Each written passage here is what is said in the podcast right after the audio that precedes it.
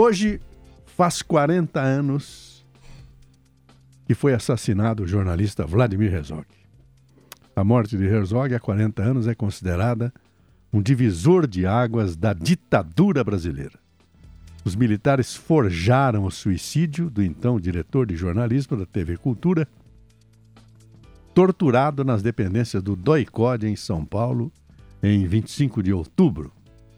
A sociedade conseguiria uma brecha para protestar contra as atrocidades do regime de exceção no país que tinha como presidente à época o general Ernesto Geisel. Com sonoplastia de Reginaldo Lopes, produção de Bruno Escudeiro, reportagem é de Tiago Berrais. 1975, Assembleia Legislativa de São Paulo.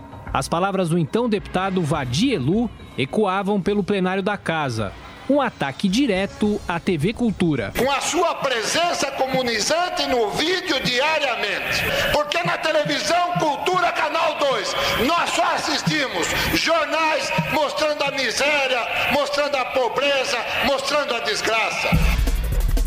Em uma parte, a Vadielu, o deputado José Maria Marim cobrou uma atitude enérgica contra os comunistas da TV Cultura. Eu quero daqui, neste ligeiro parte, fazer um apelo ao senhor governador. O que não pode perdurar, nobre deputado, é esta omissão, tanto por parte do senhor secretário da Cultura do Estado, como também do senhor governador. Um dos alvos era o diretor de jornalismo da TV Cultura, Vladimir Herzog. Nascido na Iugoslávia em 37, a família dele, de origem judaica, veio ao Brasil em 42, fugida do regime nazista de Adolf Hitler.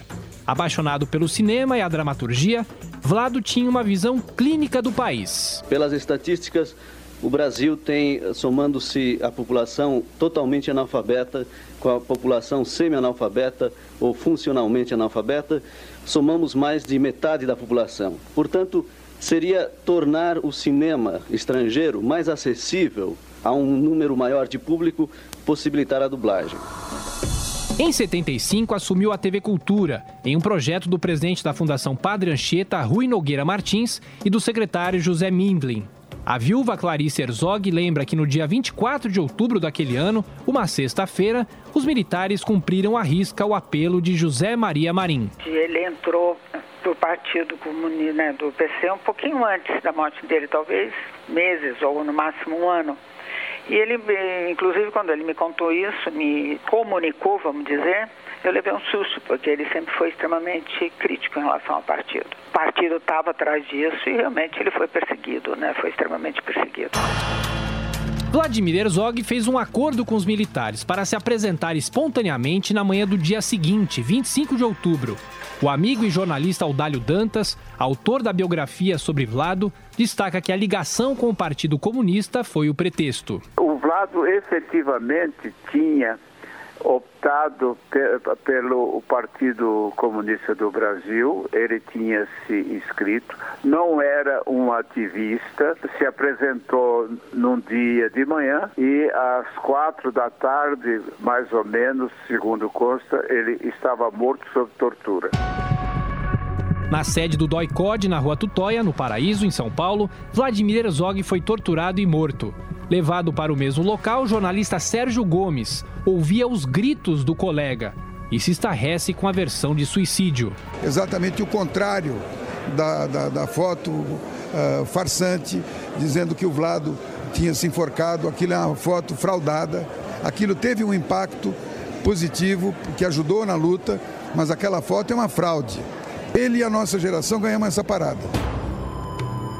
A foto que mostra Vladimir Herzog pendurado pelo pescoço a uma corda dentro da cela foi tirada por um estagiário da Polícia Civil, Silvaldo Vieira. O que me chamou mais atenção foi o, os pés no chão. Depois surgiu comentários da, da violência praticada no local. E, quer dizer, hoje é um fato consumado, assassinato.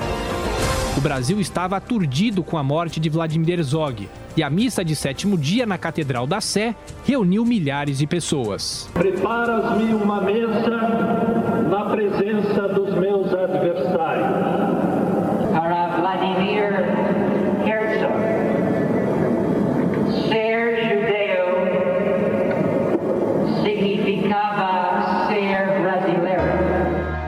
Militares foram espalhados ao redor do Marco Zero de São Paulo para espionar a missa de sétimo dia de Vlado, em 31 de outubro de 75.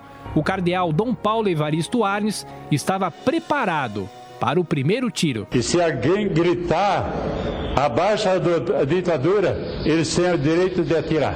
Aí eu disse: nós temos em cada janela dois ou três fotógrafos que estão aí para fotografar de onde sai o tiro.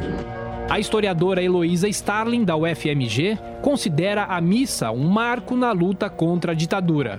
A missa da morte do Herzog ela tem um valor extraordinário. A sociedade brasileira, de novo, na rua, né, as pessoas se derramam ali pela escadaria da Sé, não cabe todo mundo lá dentro, e a montagem desse arco enorme que reúne setores muito diferentes da sociedade, fazendo uma opção pela democracia e não pela transição que os militares queriam.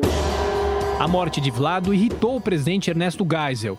No entanto, o comandante do segundo exército, o general Adinardo Dávila, só foi afastado no começo de 76, após o assassinato do operário Manuel Fiel Filho. Nas palavras da viúva Clarice Herzog, uma reflexão, décadas depois. O Vlado faleceu, foi assassinado a imprensa toda, a sociedade civil se manifestou, na minha sensação, a minha sensação é que as pessoas tomaram contato nesse momento do que acontecia realmente nos bastidores da ditadura, entende?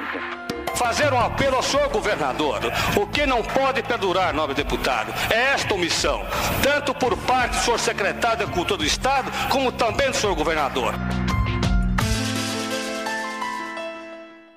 Esta palavra final é de, do, do, então deputado José Maria Marim, pedindo uma intervenção na TV Cultura.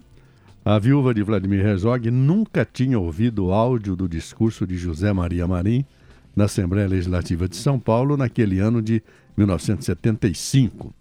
A senhora Clarice Herzog tomou conhecimento da extensão da gravação a partir da reportagem da Jovem Pan 40 anos depois do assassinato do marido.